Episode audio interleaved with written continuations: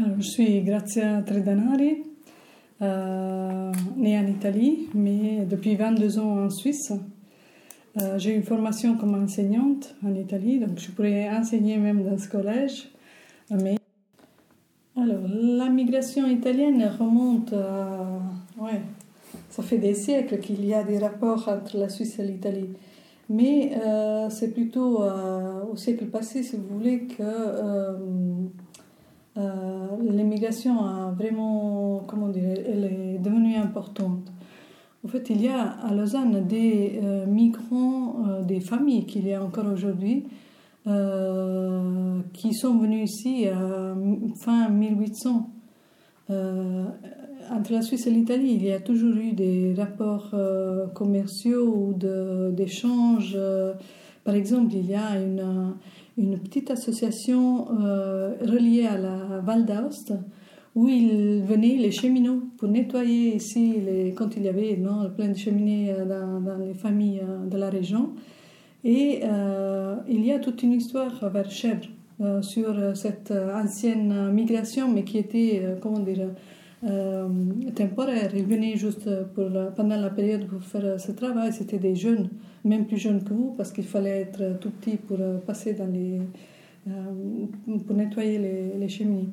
Euh, mais disons, la, le gros de la, de la migration italienne ici dans, dans cette région, c'est plutôt vers les années fin années 50, début des années 60. En fait, c'était après la guerre.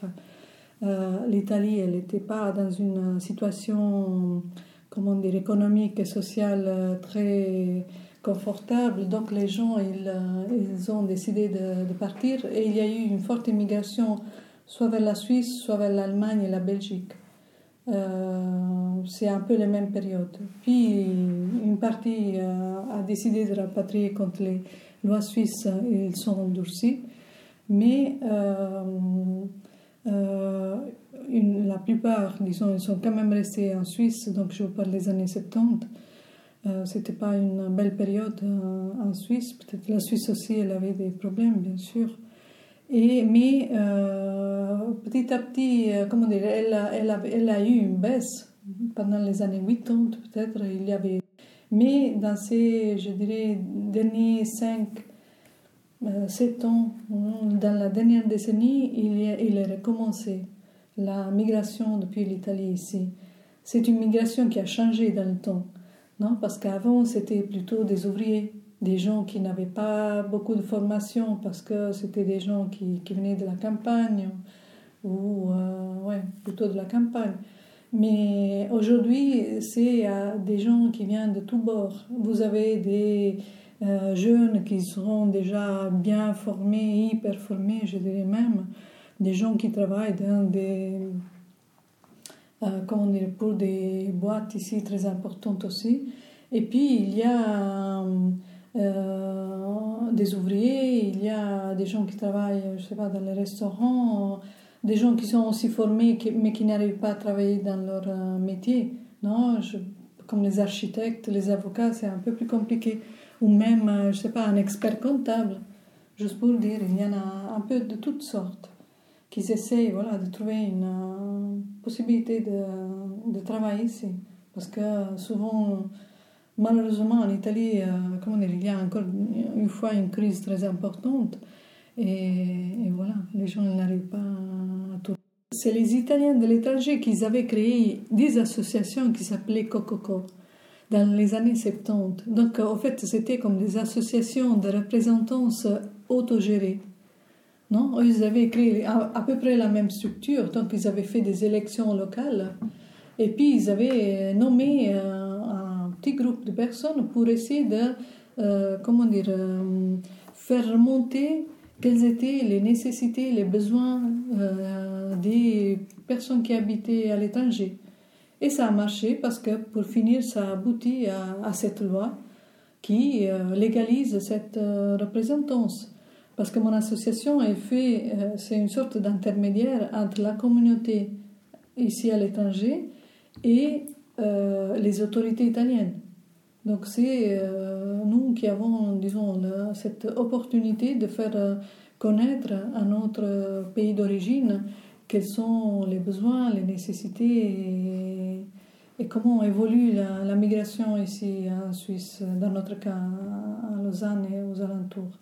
Et aussi vers les autorités suisses non, pour essayer de faire en sorte que l'intégration elle, soit, comment dire, puisse être réalisée au mieux dans un, un temps relativement bref comme ça, tout le monde est content, je veux dire.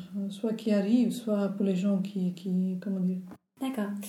Euh, est-ce que vous pourriez nous raconter votre engagement personnel dans l'association, des souvenirs marquants et votre vision du rôle des associations? Alors, souvenirs personnels, euh, je vous en ai dit déjà. Oui, beaucoup. un peu. Et il y a des Italiens qui sont mariés avec euh, d'autres, gens de d'autres nationalités.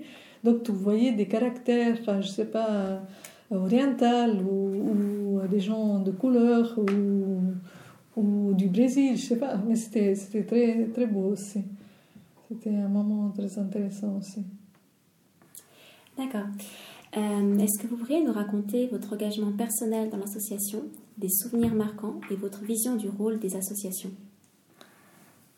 Alors, souvenirs personnels, euh, je vous en ai dit déjà oui, beaucoup. un peu. Et... Le... Votre vision du rôle des associations?